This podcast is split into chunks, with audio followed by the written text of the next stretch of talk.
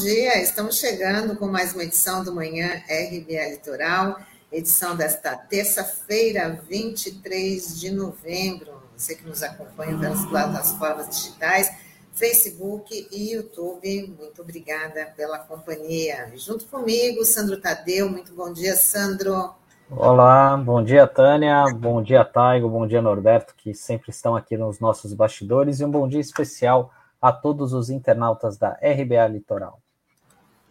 Bora com o nosso giro de notícias. O ministro Alexandre de Moraes, do STF, suspendeu a quebra de sigilo do celular do presidente Bolsonaro, determinada pela CPI da pandemia. A decisão do ministro da Corte foi tomada depois que a Advocacia Geral da União apresentou um mandato de segurança afirmando que o presidente não pode ser investigado por comissões parlamentares de inquérito. Essa seria mais uma um desdobramento aí da CPI da, da pandemia que foi realizada no Senado, mas agora teve a decisão da Advocacia Geral da União, né, Sandro? É, Tânia, a gente precisa ser sincero aqui, né? É, embora a gente acredite é, que o, as redes sociais aí do presidente é uma, seja uma espécie de esgoto a céu aberto, né, por conta das mentiras, teorias de conspiração, ofensas que ele acaba praticando aí contra vários segmentos da sociedade e até mesmo com, contra determinadas pessoas, né?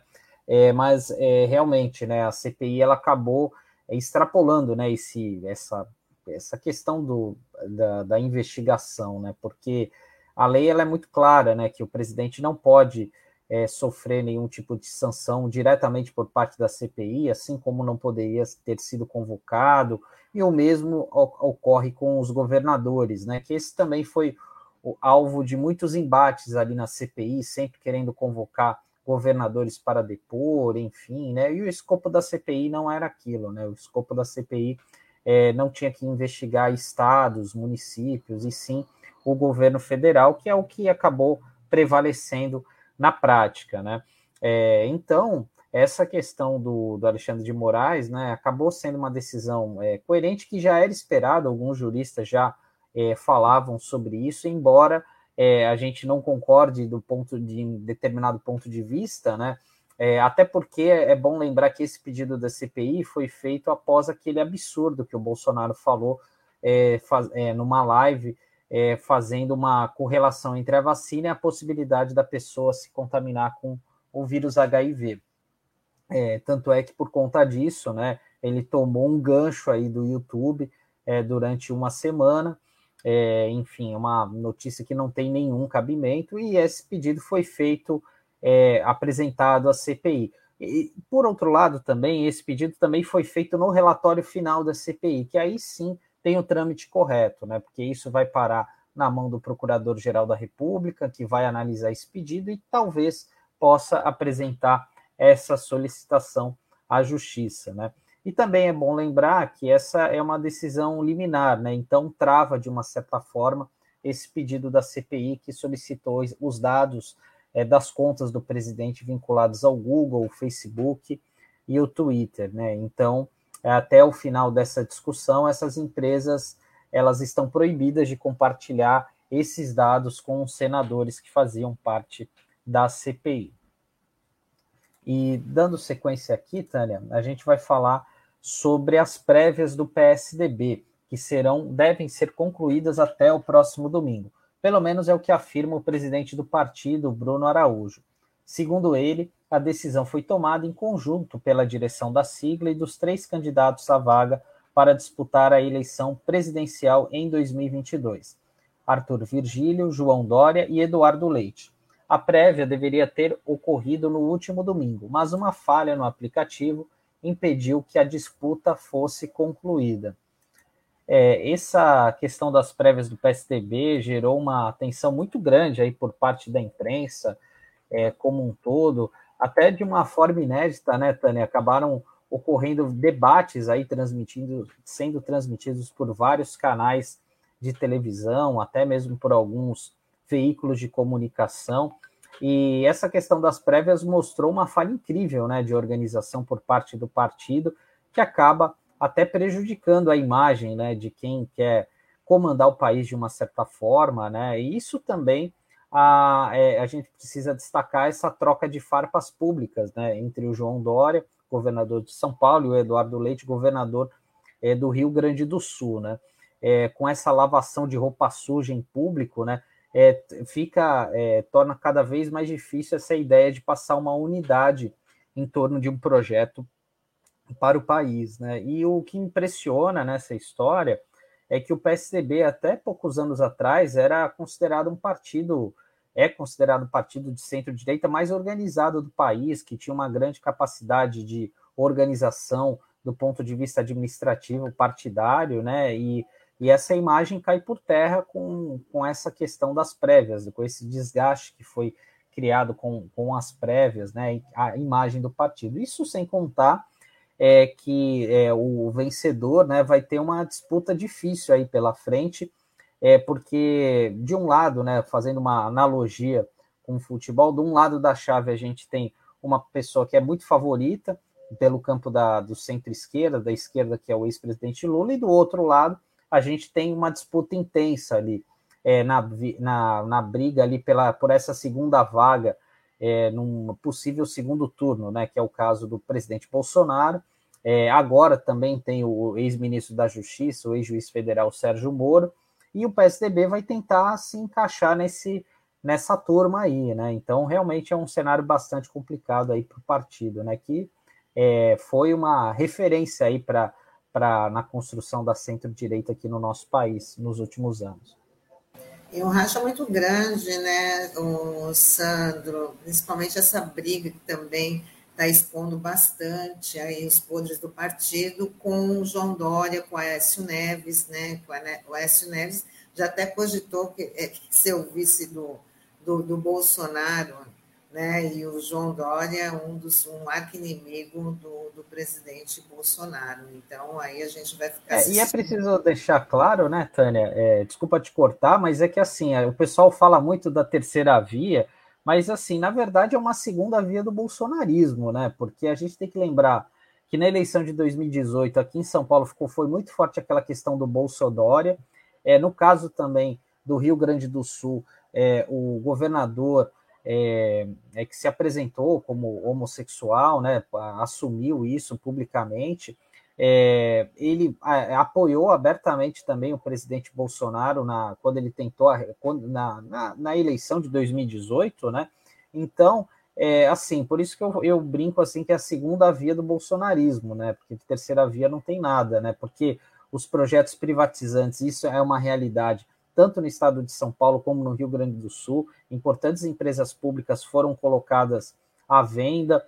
É, o tratamento com, com o funcionalismo público também, o PSTB é uma marca também que não há diálogo com essa categoria tão importante, se, se, se mostra diariamente importante e ficou ainda mais evidente agora na pandemia, né? Então, é, realmente é, é, é de se considerar o, o, como, como vai ser. Por isso que eu brinco que eu falo que essa luta aí é dessa briga desse do outro lado da chave que eles vão ter que se degladiar aí para ver quem que vai passar nesse teste.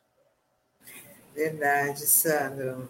Bom, e a direção nacional do Cidadania decidiu expulsar do partido o deputado estadual Fernando Cury, que foi denunciado por importunar sexualmente a deputada Isa Pena. O caso aconteceu em dezembro do ano passado, quando Fernando Cury foi flagrado pelas câmeras da Assembleia Legislativa de São Paulo, apalpando a lateral do corpo da parlamentar. A decisão não implica na perda de mandato e Fernando Cury ainda pode recorrer. Aliás, é uma decisão que demorou muito, porque esse caso já vai completar um ano e só agora o partido né, toma uma posição em relação a esse parlamentar. Aliás, um episódio lamentável, né, que teve muitas notas de repúdio, que realmente não pode acontecer, isso tem que ficar já de, já de alerta para os outros, é, para outros parlamentares também, que esse é o tipo de comportamento que é inadmissível, não pode acontecer. E é uma decisão que vem aí tardiamente. O caso aconteceu em dezembro do ano passado, no mês que vem completa um ano, né, Sandra? É verdade, Tânia. Esse caso ocorreu no dia 16 de dezembro do ano passado, e, e a imagem que o Taigo colocou aqui para a gente é muito claro, né? Porque a justificativa oficial do parlamentar é dizendo que ele fez um ele, foi um gesto de gentileza mal interpretado, chamando o toque nos seios de abraço, né?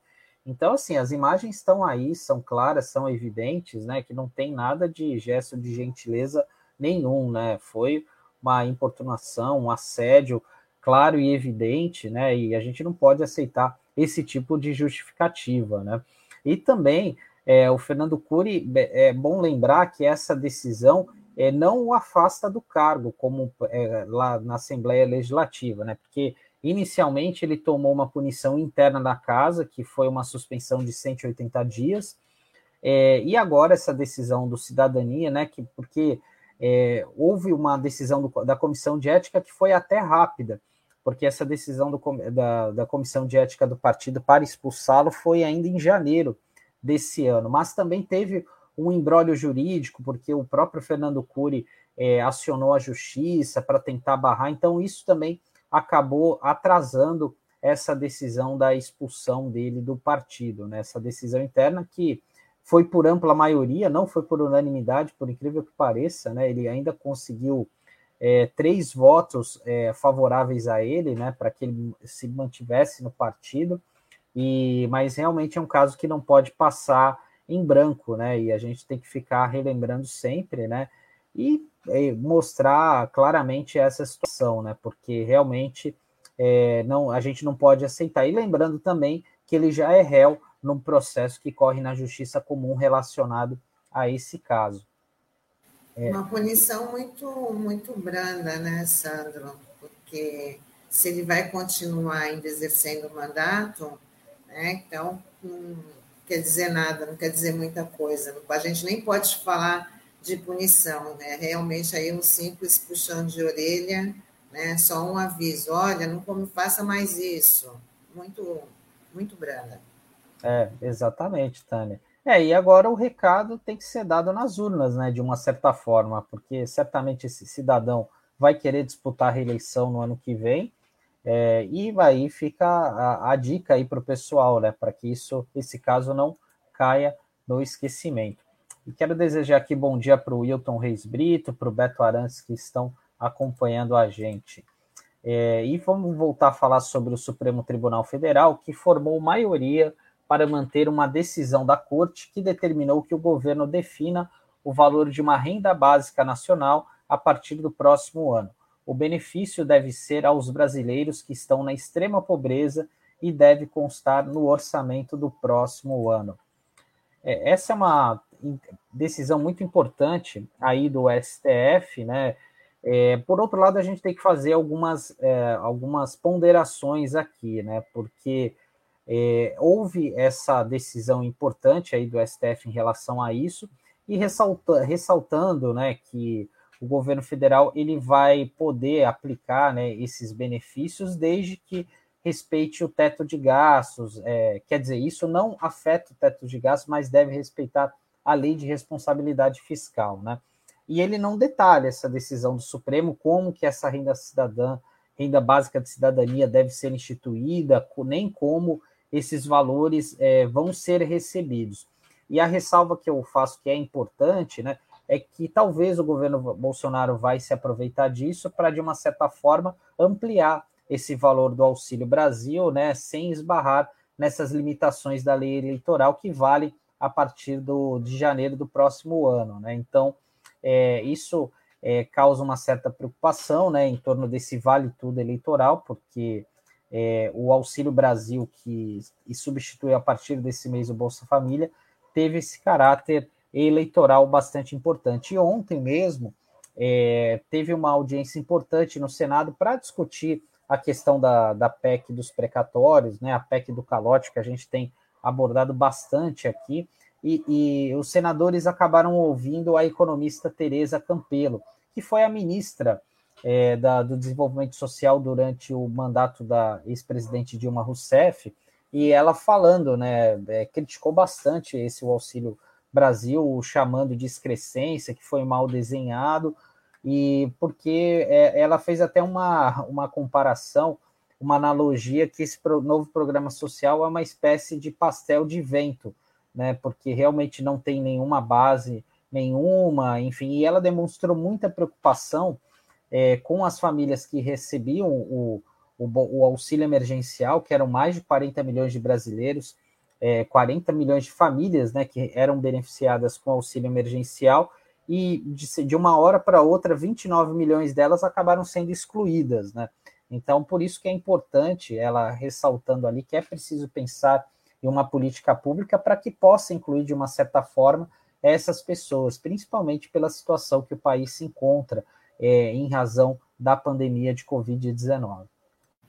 É, até porque está sendo cada vez mais comum a gente estar tá assistindo cenas das pessoas pegando comida no lixo, a disputa pelo osso, né, na, os restos do, do, dos açougues, então aí tem uma, uma grande disputa por essas famílias que realmente não têm o que comer, e também, como você falou, em relação a, ao, ao caráter eleitoreiro né, desse, desse Auxílio Brasil, que tem uma data aí de validade para terminar, que é em dezembro de 2022. E o que será em 2023 dessas famílias que precisam desse auxílio, que precisam de uma renda, né, Sandro? O áudio, Sandro. Opa, desculpa. É, realmente, né? Porque é, acho que ninguém é contra, né? Assim, a gente exigir, querer mais um, um, reforço maior de recursos, né, por parte dessas famílias, é que realmente estão necessitadas. O problema é que você precisa ter, é, ser feito de uma maneira planejada, criar situações, né, enfim. É, e, e, e, a gente não tem visto, o governo ele não dá amostras disso, né, diariamente, né, até pelo ministro da Educação, é, de Educação, no ministro da Economia, o Paulo Guedes, né? Quantas vezes ele não demonstrou bastante é, preconceito, né, com as classes mais é, populares, né? Enfim, até é, relembrando aqui, a gente teve o Enem na semana passada, é, no, no último domingo, né? Ele até falando, ah, porque o porteiro, o filho do porteiro onde ele trabalhava, zerou na redação e passou no vestibular, sabe? Então, são esse tipo de, é, de falas preconceituosas que mostram a opção do governo, né? E reforçam esse caráter eleitoreiro que tem esse Auxílio Brasil, que, como você bem lembrou, tem um prazo de validade aí de um ano, e o que será a partir de 2023? Vai ficar bomba para quem assumir o país a partir de janeiro da, do próximo ano, né? Daqui de 2023, aliás. Sim, para encerrar aqui nosso giro de notícias, o Senado aprovou a criação de um novo feriado nacional em homenagem a Santa Dulce dos Pobres. Seria 13 de março, dia da morte de Irmã Dulce. A proposta ainda precisa ser analisada na Câmara dos Deputados para depois seguir para a sanção presidencial. Lembrando que Irmã Dulce foi canonizada no dia 13 de outubro de 2019 pelo Papa Francisco. Né? E a história da Irmã Dulce é uma história muito bonita, né? de, de muita dedicação né? de, aos pobres. Ela que também foi uma pessoa muito doente durante sua vida, uma pessoa muito, né? teve uma doença muito grave, mas ela demonstrou ali o que é realmente a caridade. É, realmente ela é um exemplo, né? Foi um exemplo, é, de, dedicando a sua vida aos pobres, né? enfim, com ela tinha um trabalho social muito importante, muito forte, tem uma história muito rica, né? É, e realmente é algo merecido, né? Porque ela, tanto é que assim, ela rende várias homenagens, né? A gente tem que lembrar o hospital é, municipal aqui de Praia Grande tem o nome de Irmã Dulce, né? Por conta dela, né? E também uma coisa curiosa, né? Porque tem várias, é, o número 13 sempre está em torno da vida da é, da vida dela, né? Tanto é que ela, ela é, o, o feriado é proposto, né? Aí para o dia, o dia 13 de outubro, né? Que foi quando ela, o estado da Bahia também já tinha colocado, né? É, colocado como um feriado lá, né? É uma data, né? Importante para celebrar a data dela, né? E no dia 13 de agosto foi o dia que ela também se tornou freira, né? Então também é uma curiosidade, uma peculiaridade envolvendo é, a irmã Dulce. É, 13 de, o feriado está sendo proposto para 13 de março, que é o dia né, da, da, da morte da, da irmã Dulce, no dia 13 de outubro que ela foi canonizada. Bom, agora vai passar aí pela, pela Câmara dos Deputados, mas é uma, uma medida assim muito, muito justa. Bom, dando sequência aqui na nossa, na nossa programação, hoje a gente conversa sobre a Associação Atlética do Banco do Brasil, que aqui em Santos completou 88 anos de atividade. Quem vai falar sobre a instituição é o vice-presidente de patrimônio, Walter Martinho Silvestre. Olá, tudo bem?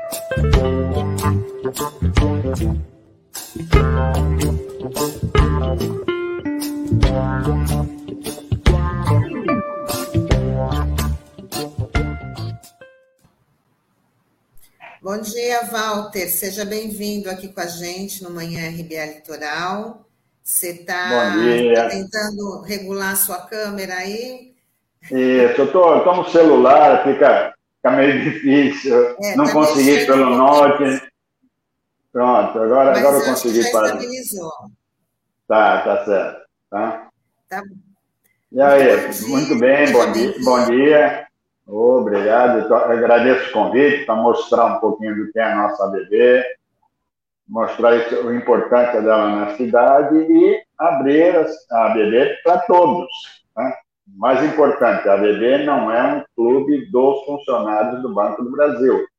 A ABB é um clube da comunidade, aberto a quem assim o desejar. Então, fala para a gente sobre, sobre a, a gente é, já acostumou a chamar de ABB, mas é a Associação Atlética do Banco do Brasil, que esse ano completou aí 88 anos né, de atividade, de fundação de atividades. Então, fala para a gente um pouquinho desse, desse clube aí, que, como você ressaltou, ele não é aberto somente para os funcionários do Banco do Brasil né? Ele é também para toda a comunidade. Fale um pouquinho aí da, da ABB de Santos. Bom, vamos lá. A ABB foi fundada em outubro de 1933. Ah, isso, ela foi fundada considerando um clube dos funcionários. Né? Era exclusiva de funcionários e parentes. Isto ficou assim até 1990. Ah, em 1990, quando o banco deixou de participar da, da ABB, até aí ele era, vamos dizer, ele dividia com, com os associados todas as despesas, receitas, e ele tinha um poder grande em cima da ABB. A partir de 1990, o banco se afastou. Não pode mais participar de nenhuma atividade é, financeira dentro do clube. Foi um choque, nós perdemos, na época, 50% de receita, isso de um dia para o outro, não houve preparação, simplesmente a partir de amanhã não, não participamos mais. Conseguimos levar adiante, conseguimos superar tudo isso, ah, trancos e barrancos, e fazendo livro de ouro e mantendo a coisa, e estamos aqui. Abrimos a BB para a comunidade. Qualquer pessoa hoje que se interessar pode ser associado. Existem algumas restrições ainda, somente quanto ao comando. Até hoje, o comando tem que ser presidência, conselho de administração, vice-presidenta financeira, vice-presidente da administração, obrigatoriamente por alguns associado efetivo, que é aquele que tem algum vínculo com o banco. Por enquanto, também, tá? A tendência é isso, num prazo talvez até muito curto, só abrir. Isso seja aberto a qualquer associado. Então, isso é o que nós temos hoje. Walter, bom dia, uma satisfação estar tá recebendo você aqui.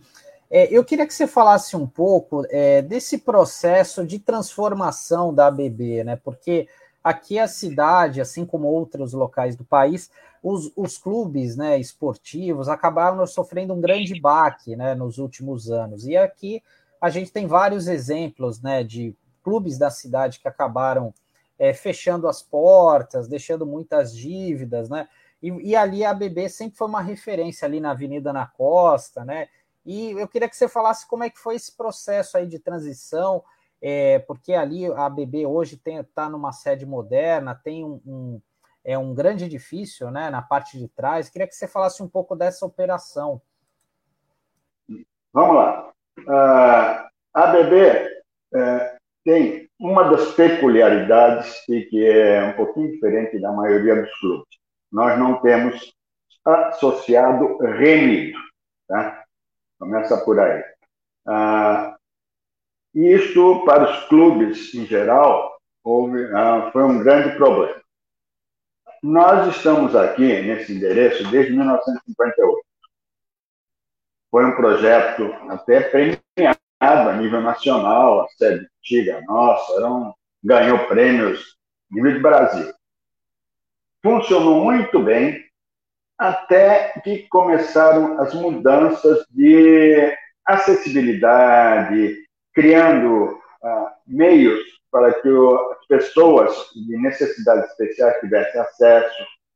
A nossa sede, ela não tinha elevador, nós tínhamos dois, o nosso salão de festa tinha dois pisos, acessos exclusivamente por escada. Nós não tínhamos tratamento acústico no nosso salão. Tínhamos uma área boa para a parte uh, recreativa, nós tínhamos uma quadra, uma piscina, uma coisa boa. Mas não tínhamos a parte social, não conseguia mais funcionar. Qual foi a alternativa? Nós procuramos algumas pessoas do ramo, alguns arquitetos, engenheiros, que nos trouxessem uma solução.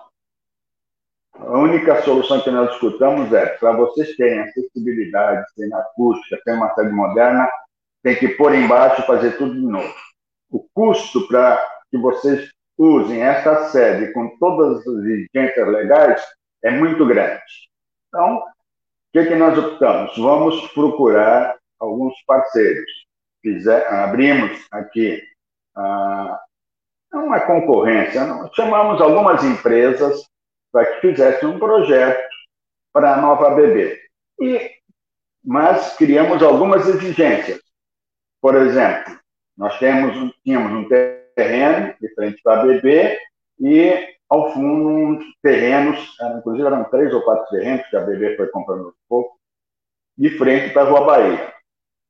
Nós queremos uma sede de frente para a Bahia, pra, desculpe, de frente para a Avenida Ana Costa, sem nenhum outro uh, agregado no prédio. Nós não queremos um prédio que eu fique com dois andares, em cima tem um escritório, tem um, hotel, não. A frente da Ana Costa é para a sede da BB. Em troca, cedemos o espaço de dar de frente para Bahia. Recebemos seis propostas, se não me falha a memória. É, dessas, escolhemos uma de uma construtora santista, não vou até citar o nome, foi a Vértice, ah, e que atendeu ao nosso, ah, as nossas exigências. O que, o que foi acertado contratualmente? Eles iriam construir este prédio, são um prédio de nove andares, com dois subsolos de garagem, e ficariam com a parte da Bahia, e lá eles fariam um empreendimento que nós não teríamos nenhum acesso, nem eles aqui. O que eles bem entendessem, dentro do que fosse permitido, eles iam construir. Funcionou muito bem, eles construíram, cumpriram com todas as exigências contratuais. Durante a época de obra, eles, eles pagaram um, um aluguel, basicamente, que nós, fomos, nós mudamos para uma sala ali no Colégio São José. Eles nos ajudaram nisso, nos deram uma verba para auxiliar a montagem e entregaram esse prédio aqui no dia 1 de abril de, 1900, de 2016. Né? Estamos aqui. Começamos a funcionar primeiro de, de junho de 16, completamos agora cinco anos, e estamos satisfeitos. Uma curiosidade, muita gente passa aqui e acha, é isso que eu falei, que a bebê são dois andares, três andares. Quando você entra aqui e começa a correr, eu tenho uh, uma piscina na cobertura, no nono andar. Eu tenho uma piscina semiolímpica no sexto andar. Eu tenho uma academia no quinto andar. O pessoal fica, mas como? Eu tenho uma quadra poliesportiva no sétimo andar. Quer dizer, tudo. É, é um negócio que. Walter, realmente quem passa aí, quem passa na Avenida na Costa vê, vê esse tipo de prédio bem moderno, na verdade, né? Uma arquitetura assim bem moderna, e como você estava falando, não dá para imaginar por dentro, né? Então, a pessoa, acho que quando passa na frente do, do, do edifício da, da ABB, tem uma, não tem a noção do que tem dentro do prédio, de como ele é muito grande mesmo. E eu queria que você falasse que esse, esse tipo de arquitetura, ele já serviu de referência para outras ABBs do, do, do, do país? Olha, Uh, nós temos conhecimento apenas de uma ABB vertical, que é, desculpa, ABB horizontal, vertical, isso, que é a ABB de Fortaleza, mas é um prédio de três andares. Nós estamos servindo de modelo hoje, a Federação das ABBs, Senado, está usando muito a ABB Santos como modelo de gestão, porque não é fácil. São 10 mil metros quadrados aqui de construção. Eu tenho aqui uma média diária de 700 a 800 pessoas circulando aqui dentro. É uma coisa que às vezes assusta, mas que nós estamos tocando e que está dando resultado. Mesmo com a pandemia, que realmente ela pesou muito, mas aos pouquinhos a gente está conseguindo tocar e levar e servindo de modelo de gestão para as outras ABBs. A situação das ABBs a nível Brasil é muito ruim. Com essa, uh, hoje, só para vocês terem uma ideia, nós temos aqui uma micro-região que a federação administra, que é a micro-região 1 do estado de São Paulo. São 50 ABBs que são, compõem essa microrregião. Dessas 50, apenas 16 estão funcionando. O restante fechou.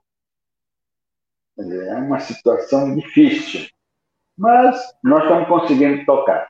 E por isso estamos servindo de exemplo. Eu acho que o arrojo, a época de tocar e aceitar esse desafio desta construção, porque realmente foi um desafio. Nós dizemos, é bom, é perfeito. Será que vai dar certo? Será que vamos conseguir? E esse, esse arrojo, essa vontade toda, nos levou a tocar, a receber esse prédio, a entrar aqui dia 1 de junho de 2016 sem um sócio, sem uma atividade com 400 sócios, pagando 50 reais por mês, e nós tocamos isso aqui. Hoje, nós temos 1.650 sócios, acredito que até o final do ano a gente bate os 1.800 que eu tinha antes da pandemia. E a bebê está andando. Também, viu, Walter? Eu queria que você falasse também aí quais foram os, os desafios do, durante a pandemia, já que a, a BB também ela tem o seu carro-chefe, acho que a academia, né, que conta aí com vários, né, com vários usuários. Então, como teve que ficar nesse confinamento, as sedes tiveram que ser fechadas, né? Quais são os principais desafios? Como é que vocês aí conseguiram contornar essa situação? É, é bom, nós é, tivemos um primeiro bate antes da pandemia, quando o Banco do Brasil pura e simplesmente cancelou o contrato que ele tinha conosco para montar uma agência na loja que a gente tem aqui de frente para na costa. É, isso era um compromisso desde a construção, nós contávamos com isso, eles começaram a pagar, chegaram a pagar dois anos de aluguel e, pura e simplesmente, romperam o contrato. Foi um bate. Quando nós começamos a, a, a assimilar com as receitas, tudo, isso foi em janeiro, fevereiro de 2020, veio, e simplesmente veio a pandemia. Foi um choque, por quê? E simplesmente nós fechamos. Dia 19 de março, a ABB fechou. Eu tenho 50 e tinha na época 53, hoje eu estou com 50 funcionários. Como eu vou fazer? Esses funcionários dependem do clube, dependem do seu salário. Né? Sua sobrevivência depende de nós. Nós conseguimos manter todos, não demitimos nenhum, fizemos alguns ajustes, aproveitamos um pouco dessas ah, benesses que o governo deu quanto à redução de carga horária, quanto ao banco de horas, quanto a tem uma, alguns salários é, passando por conta pra, da conta do governo. Isso tudo nos fez sair. E contamos com um grande número de associados que acreditaram e se mantiveram fiéis ao clube pagando as mensalidades, mesmo com o clube fechado. Isso, para nós, foi uma, um alívio. quando foi em, em junho de voltamos à atividade, nós tínhamos caído de 1.800, desculpa, 1.800 associados para 1.200. E esses 1.200 continuaram. Nós voltamos em junho, primeira providência, preparar o clube para receber a todos que assim o desejassem, com todos os protocolos higiênicos. Desde a entrada no prédio, com, a, com o termômetro, álcool em gel, os distanciamentos, a redução de carga por ambiente, que, que nós fizemos? Algumas atividades não, não iriam começar de imediato, por causa da parte de esportes. Quadra poliesportiva estava fechada. O salão de festas, nosso festas, estava fechado. Nós pegamos a parte de academia, que era possível você distribuir, e distribuímos nessas áreas para que atendêssemos aos associados com distanciamento, com todos os protocolos higiênicos, num espaço em que estava ocioso naquele momento. Eu tenho um salão para 460 pessoas aqui, um salão social, e ele estava fechado. É, acho que a gente perdeu o contato com com o nosso entrevistado, que é o Walter Silvestre Martim. É, acho que caiu a conexão mesmo, Tânia. Bom, voltou, é, voltou, está voltando. É, eu acho que estava meio estável. Aí, é, aí conseguimos atender a todos, assim, colocando o pessoal no salão de festas, é, colocando o pessoal na quadra poliesportiva e ampliando gradativamente de acordo com as atividades que o governo foi permitindo. Hoje, nós já estamos praticamente voltando ao mesmo número de associados, estamos com todas as atividades dentro do clube funcionando, já temos o salão de festas em uso, já tivemos alguns eventos aqui e conseguimos superar essa nossa realidade. Walter, é, tem uma última questão aqui, é, aliás, são duas. É, porque o, inicialmente né, o senhor estava falando que a ABB é um patrimônio dos servidores do Banco do Brasil, né? E assim, a gente sabe o quanto que o a quantidade de, é, de servidores né, diminuiu no Banco do Brasil né, ao longo dos últimos anos, enfim. Eu queria saber como é que o senhor vê é, se a categoria, de uma certa forma, se apropria desse bem da ABB, que hoje, como o senhor bem explicou, é um bem da comunidade, não está mais restrito aos funcionários do Banco do Brasil. E a segunda questão é para saber como que as pessoas que não são é, servidoras do banco, trabalham no banco, podem se associar, enfim, quais são os valores. Eu acho que é importante o senhor falar um pouco sobre isso também. Bom, então vamos lá. Funcionários, funcionários do banco. Infelizmente, hoje eu tenho 350 sócios ou associados. Desses 350, 90 a 95% são funcionários aposentados. Da época em que a BB era só de funcionários. A grande maioria hoje não vem ao clube. Eu não sei se o problema é financeiro, se o problema é ah, você ter nos prédios, vamos dizer, mini clubes, com atividades mas nós não temos. Nós fizemos uma pesquisa quando íamos uh, reabrir a sede, nós corremos 32 dependências do banco, que vão da Bertioga até a Praia Grande. Corremos todas, fizemos a apresentação da sede, tentamos ver o que eles se interessavam, o que eles queriam usufruir aqui dentro, mostrando o que nós tínhamos infelizmente, o resultado dessa pesquisa, no momento, no papel, foi muito bonito, muito bom. A hora que foi efetivar, infelizmente, isso não se tornou realidade.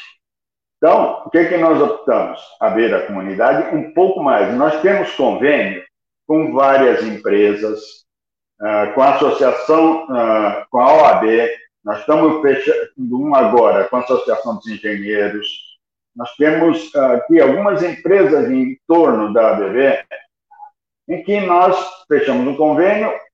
Como é esse convênio? O funcionário dessa empresa, ou advogado vinculado à ABB Santos ou à ABB São Vicente, eles podem se tornar associados com uma mensalidade, ah, não vou dizer subvencionada, mas de um valor inferior.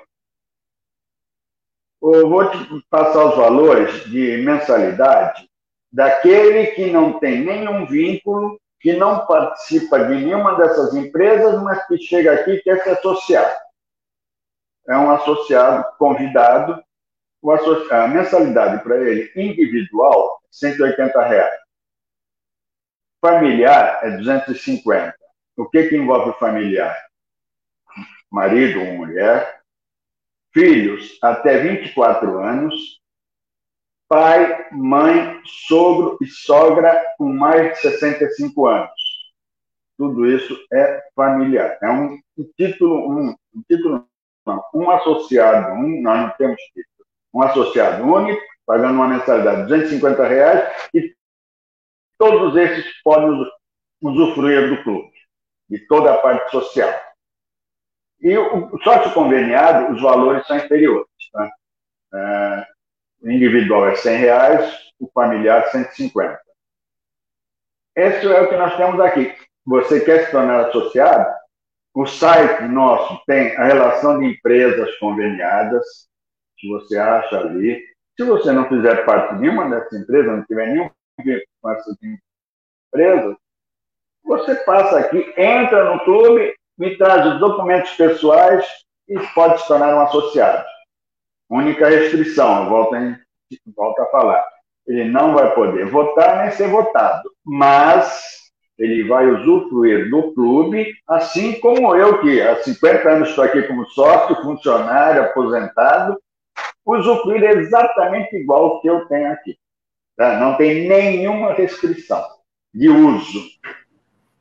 Muito Walter, muito bem, aí explicou bacana sobre as atividades da, da ABB, né, que é um clube bastante tradicional aqui na nossa cidade. Queria agradecer a sua entrevista para mostrar e trazer para os nossos internautas como é que funciona esse, esse clube, que já tem aí 88 anos, né? E agora, desde 2016, tem uma grande sede aqui na Avenida na Costa, num ponto estratégico mesmo, muito bem localizado.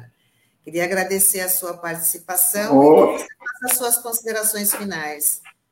Não, eu estou aqui à disposição. Uh, nossa diretoria uh, vai continuar pelo menos mais quatro anos, como reeleito agora. Uh, a ideia nossa é tornar isso aqui cada vez mais uma área em que a pessoa se sinta bem, independente de vínculos com o Banco do Brasil, vínculo com qualquer outra associação. Nós queremos isso aqui movimentado, isso aqui, pessoas venham para que se sintam felizes, se sintam bem aqui dentro. Isso para nós é a melhor satisfação, é a melhor coisa que tem. Você chegar aqui, ver o clube movimentado, ver as pessoas usando de tudo isso que nós temos aqui. Quem quiser vir almoçar, eu tenho um restaurante aqui dentro também. Você pode vir almoçar e colocar à disposição, inclusive, de vocês. Estamos aqui para recebê-los aqui numa visita a qualquer momento. Funcionamos de segunda a sexta, das 7 às 22, sábado, domingo e feriado, das 8 às 18. Tá ok, então, Walter. Tá ótimo. Tá? Acho que a conexão agora. Bom, também ele já conseguiu dar o recado, felizmente. e até uma próxima tá. oportunidade. Desejar para você um ótimo dia, tá bom? Tá, muito obrigado. Bom dia para vocês também. Tchau, tchau. Ô, seu Walter, até a próxima. Bom, e com isso a gente encerra a nossa programação de hoje, do Manhã RBA Litoral desta terça-feira, 23 de novembro, né? E a gente está de volta amanhã com mais uma edição e fazendo aquele pedido de todos os dias, né? Compartilhe nosso, nosso conteúdo, deixe, como diz o Sandro, o joinha, né? Para a gente continuar aqui com, com esse trabalho que é para vocês também. Então, é até amanhã. Aí, Muito obrigada. Lembrando que tem a reprise no site a partir das 19 horas e também no app. É isso aí, pessoal. Até amanhã. Tchau, tchau. tchau. tchau.